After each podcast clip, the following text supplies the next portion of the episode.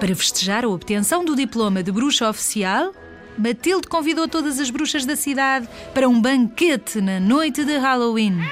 Durante a tarde, Matilde começou a preparar o jantar.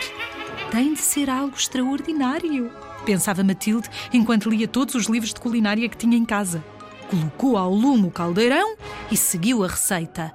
Meio litro de água do Poço dos Desejos, olhos de aranha, uma pata de frango, ossos de rato, folhas de cipreste e uma rã viva. Matilde era bruxa, mas não o suficiente para não ter pena daquela pobre ranzita. Era uma rã tão verde e inocente que Matilde decidiu libertá-la. Fez a sopa sem esse ingrediente, correndo o risco de as outras bruxas não gostarem do jantar. Mas, surpreendentemente, naquela noite, todas as bruxas consideraram que a sopa da Matilde era a melhor que já tinham provado em toda a sua vida. O ingrediente que tornava a sopa da Matilde tão especial era a bondade com que a tinha feito.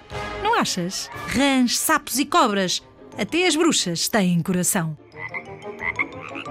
O ingrediente especial. Um dos contos assustadores de Maria Manhero. Porto Editora.